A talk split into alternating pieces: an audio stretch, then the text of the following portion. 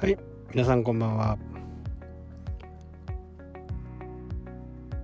まだね知床にいました。で今日はね終日ね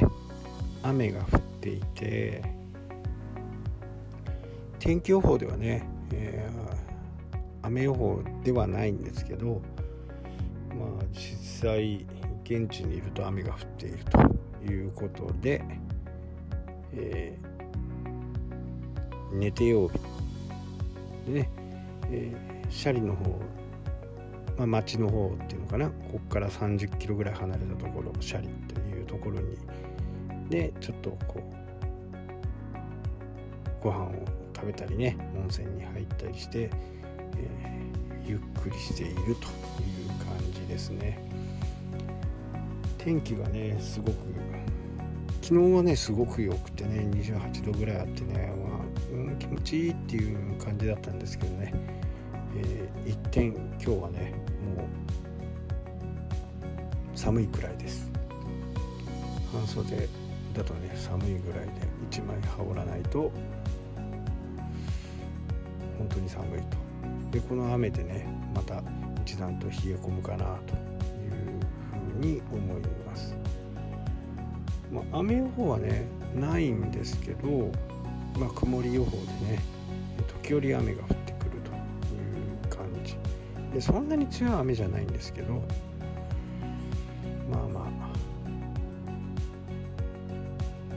今日はねちょっとやめとこうと思って明日の朝やって札幌に向かおうかなと思っています。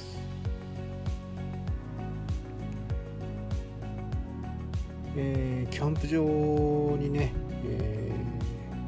ー、これで5日ぐらい滞在してるのかな、うん、まあ同じぐらいね滞在している人たちもいますしね、え、長期の方だとね1ヶ月ぐらいここをベースキャンプにしてね、え、知床をゆっくりするなっていう人もいるしやっぱり旅でね北海道をぐるぐる回る人とか日本をぐるぐる回る人とかそういう人たちにね結構多く会いました、えー、3ヶ月ぐらいね出て歩くんだっていう人とかねまあそういう人がね現実に多くいるんだなっていうふうに思いましたね。まあ登山をしたりトレッキングをしたり。で今日はシャリ岳明日はラウス岳。とね、えー、一日こうインターバルを置いて登る。まあそんなね自由な生活もあるんだなっていうふうにね、えー、思いましたね。まあこんなことができるのはね、え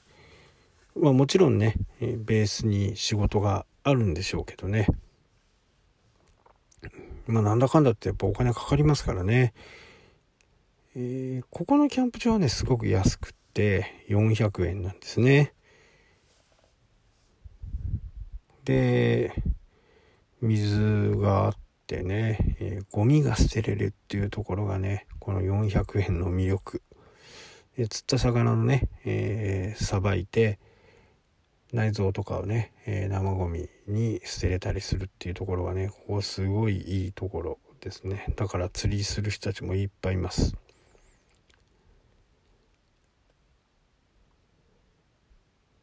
でいろんな話を聞いているとねまあ僕的にはねこのカラフトマスっていうのは初心者みたいなもんなんでいろいろこう情報をね聞いているとやっぱりいろんなこうやり方考え方がねそれぞれあって、えー、やっぱり年配の方だとね思いが固着しちゃってるんですね。で若い人っていうのは、まあ、新しい道具にも明るいですしそういったところはねどんどん新しい技術を入れて魚との化かし合いにね勝ち抜いていくという感じですね。えー、魚もね実は進化していてまあこれはさカラフトマスの話じゃないですけど鮭とかねもう新しいルアーにはね食いつくんだけど古いルアーには食いつかないという風な形でね、えー、そんなルアーがあるっていうことなんかは多分知らないと思うんですね。新しいのがどれで古いのがどれでっていうね、えー、でもね実際にそういうことが起きるだから毎回ね、えー、ビジネスもそうなんですけどちょっとしたことでいいんでねイノベーションを繰り返していくと。新しいものいいものはねどんどん取り入れていくと。古い形に固着するほどこうダメになるものはないですから、えー、自分の殻をね一回破ってそこで是非ともチャレンジしてほしいなと思います。はいというわけでね今日はこの辺で終わりたいと思います。チャレンジしてください。したっけ？